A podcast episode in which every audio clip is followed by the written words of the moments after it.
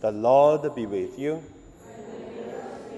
A reading from the Holy Gospel according to John. Standing near the cross of Jesus was his mother, and his mother's sister Mary, the wife of Clopas, and Mary Magdalene. When Jesus saw his mother and the disciple whom he loved standing beside her, he said to his mother, Woman, here is your son. Then he said to the disciple, Here is your mother. And from that hour, the disciple took her into his own home. The Gospel of the Lord.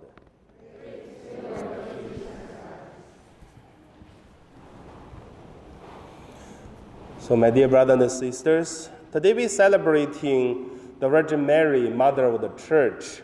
So, my sharing would uh, name it also the Mother of the Church. First, uh, let us look at when did this uh, feast day was established?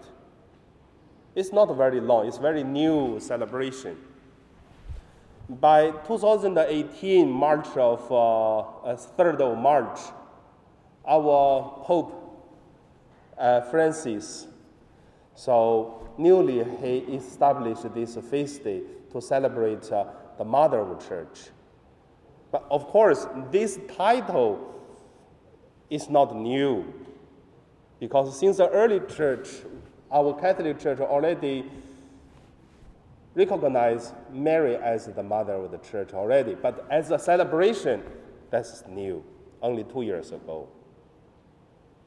So there is another question will come up. Why? Why we have these celebrations? We have to know one thing.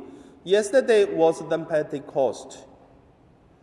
Pentecost is a big celebration in the Catholic uh, liturgy calendars. But we also have to remind each of our Catholics the Pentecost is the birthday of uh, the church. And then there will be a meaning. The meaning is the birth, as soon as the birth of the church start, and then the first day of the the Pentecost, the church celebrates the mother of church. It's not only put together, it is from the practice. We have to know during the Pentecost, not others, it is Mary was gathered 120 disciples gathered together in the upper hall, and then they waiting for the coming of the Holy Spirit. And uh, before that, what happened? All the disciples separate, they ran away because the death of Jesus. And Mary was the one unite all these disciples. So today, when you look at the paintings or some pictures, you will see Mary was in the middle, and then the, beside there are lots of disciples. And then the, the Holy Spirit come. So, because of that, we consider it is Mary taking care of the church when the church was born. But even though we don't, we should not forget, like in today's the gospel, when Jesus was hung on the cross, Jesus called Mary and tell John, your mother, and tell uh, Mary, your son. Personally, I would say there are two meanings.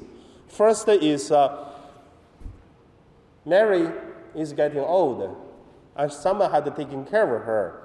And Jesus asked John to take care of her. John's still young, at that time only 15 years old. So also need someone taking care of him, and then ask Mary to taking care of John because the beloved disciples. But of course, the theologians give another meaning to say John, like the church, So Jesus asked Mary, Our Lady, to take care of the church. Same time, to give the church to Mary to protect, lead, guide, and then to help Jesus finish his mission. I mean, all this put together, then we know Mother of Church, it is something new celebration, but the old tradition, and it have been done at the beginning. And also, I would say today, when we look at the appearance of Our Lady Mary in the whole world, in the whole diocese, whatever where, which country, there are a lot. Mary still taking care of our church. So that is a quite a practical way. And uh, before ending my sharing, I want to say our Catholics feel quite familiar and also feel quite confidence to pray to God through Our Lady Mary. It's a gift, not a bad thing. Yesterday uh, is Sunday. We did not have mass uh, in the church, but personally, I have mass in my dining room. And then to finish, a lot of mass intentions, because every time I receive mass intention, I do the mass privately. Then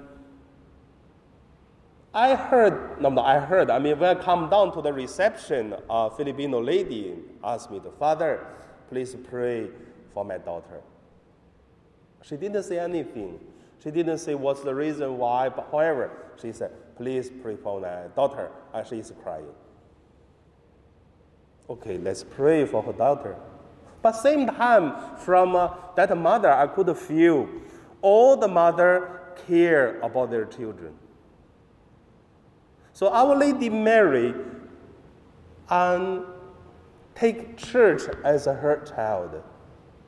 That is why in the whole world we can hear a lot of uh, appearance of Our Lady Mary's crying, even crying tear the blood.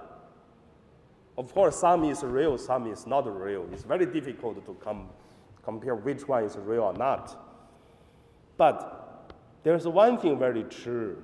Whatever the appearance right or wrong, true or false, but the care, the love of a mother to the church is real. It's always, the love is always there.